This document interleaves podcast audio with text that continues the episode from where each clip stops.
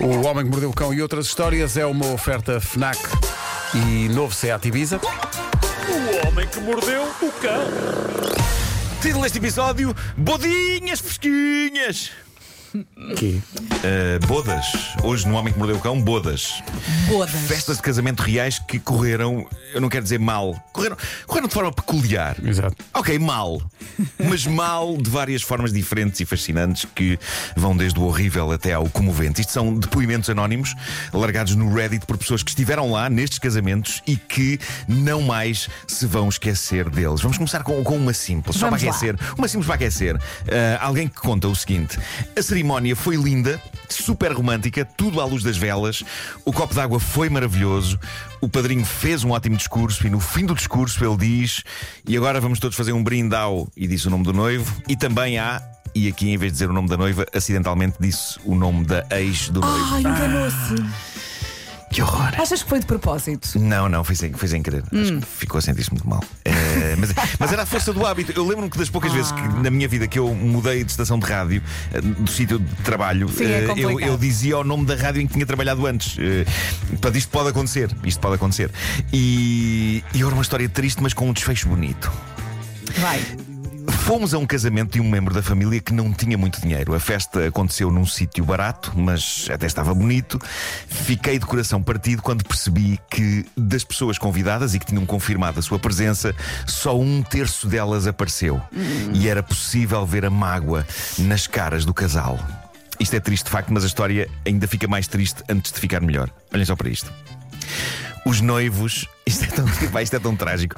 Os noivos vieram até à nossa mesa e perguntaram-nos se tínhamos alguns amigos na cidade, porque tinham pago comida para 100 pessoas e só tinham aparecido 30. Ai, Eles estavam dispostos a receber completos estranhos no seu casamento. as Só- cadeiras vazias. Só para que a comida que tinham pago não fosse desperdiçada. Epá, isto é tristíssimo. É, triste, muito é muito triste. triste. É muito Mas triste. diz esta senhora que narra isto, ela diz: Nós ainda não tínhamos dado o nosso presente aos noivos, que era um envelope com dinheiro, e por isso o meu marido discretamente escapou-se até ao multibanco e levantou mais 100 dólares. Oh. Foi bonito. Olha. Foi bonito. Mesmo Mas porquê assim. que as pessoas que não- confirmaram e depois não apareceram? Porque as pessoas são estúpidas.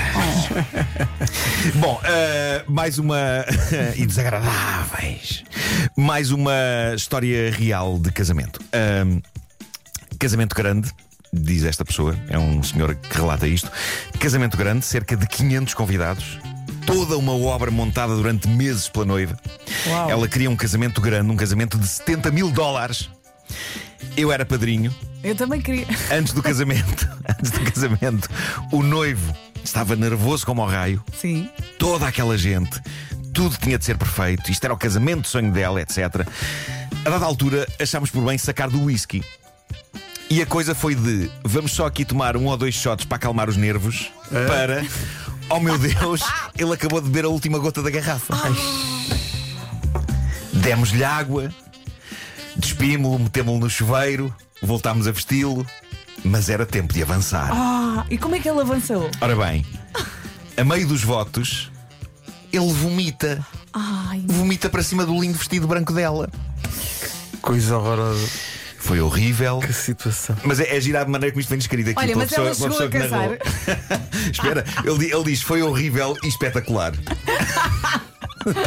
Já estão casados há oito anos. Pronto. Pá, correu bem. Sim. Correu bem. correu ela de bem. vez em quando ainda deve falar disso. É verdade, mas depois há outros casos muito simples e diretos. Repara, eh, eh, estava num casamento e um telemóvel tocou durante a cerimónia no meio dos votos. Era o telemóvel do noivo. Ele achou então boa ideia interromper a cerimónia para atender a chamada. Estão divorciados. Pois, é claro, é pá, Claro. claro, não é? Quer dizer, Isso é incrível. estava na cara, não é? Ah, deseja. que- Ok. Só, só um minuto, seu padre. Tá? Pá, Sim, Não entre dá, o telemóvel e o vómito, vómito. Limites foram ultrapassados. É preferível o vómito, não é? Sim, Não é sim. possível. Uh, depois há, há histórias que me fazem sempre questionar porque é que as pessoas vão para a frente com um evento destes se é evidente que a coisa já não está a resultar e só pode ir para o cano se é que não está já lá no cano. Pois. Uh, Reparem neste relato de um tipo que foi DJ de casamentos e diz que já viu muita coisa, mas talvez nada mais extremo do que esta história. Diz ele: A noiva desapareceu depois de jantar durante cerca de uma hora. Depois dela reaparecer, o pai do noivo pediu-me o microfone e anunciou a todos os convidados que eh, a noiva tinha estado no andar de cima na cama com o ex-namorado dela. E que pronto, portanto o casamento estava sem efeito. Obrigado e boa noite. Ai, pá. É que é muita Imagina os informação. convidados, mas, mas pode-se comer o resto. Está aqui muita coisa, não se vai estragar, Ok. Sim. não é? Podemos continuar. Como é que se sai disto, não é? Na- na- sim. quando Não acontece. sai. Vai-se bebendo e depois Não, olha. depois chega uma segunda-feira, chegas ao trabalho. Então, ah, fui a um casamento no sábado, mas foi meio esquisito aquilo. Foi meio esquisito. Mas deve, deve ser daqueles momentos em que há um silêncio e depois alguém dirá: Bom, Bom, sendo é, assim. Vamos andando. é isso. Música! Bom, ahm, deixei aqui para o fim a mais espetacular. Ah, é narrado por um padrinho de, Até de um tenho casamento. medo. O noivo estava prestes a ser casado e quando o padre diz se alguém tem alguma coisa contra esta união, que, se, que fale já ou se calce para sempre, uma rapariga, que creio que era uma das ex-namoradas do noivo, emerge detrás de umas cortinas. Há que dizer que ela não foi sequer convidada e depois percebi porquê. Ela começa então a cantar uma canção O quê? sobre como ele não deveria dizer sim e em vez disso fugir dali com ela. É mesmo a filme. Pois bem, ele não só concordou, como concordou com ela sob a forma de uma canção também. Espera aí. Isto é incrível.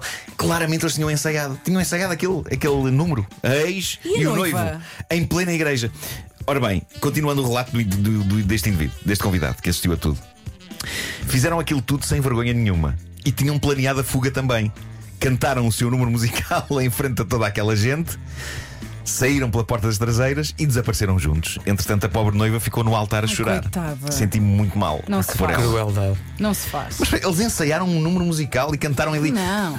Isto, não, isto consegue não, não. Ser, isto consegue ser revoltante e ao mesmo tempo espetacular. É, é que há muitas histórias de noivos ou noivas que em cima da hora fogem, como naquele filme com a Julia Roberts, não é? Noiva em fuga.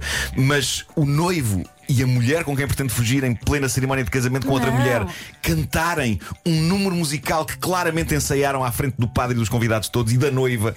Eu acho que isto é todo um outro Não, não, nível. eles espetaram a faca e rodaram várias Foi vezes. isso, foi Ai, isso. não. Mas eu consigo imaginar a ex do noivo a dizer: "Epá, eu chego lá e fugimos, o carro está nas traseiras, fugimos. E o noivo a dizer: Epá, não, vai lá estar muita gente que foi de propósito. Temos de lhes dar qualquer coisa para não terem ido lá em vão. E deram, deram um número musical. Não era um pouco espetáculo, sim. Isso é muita Agora- casa de papel.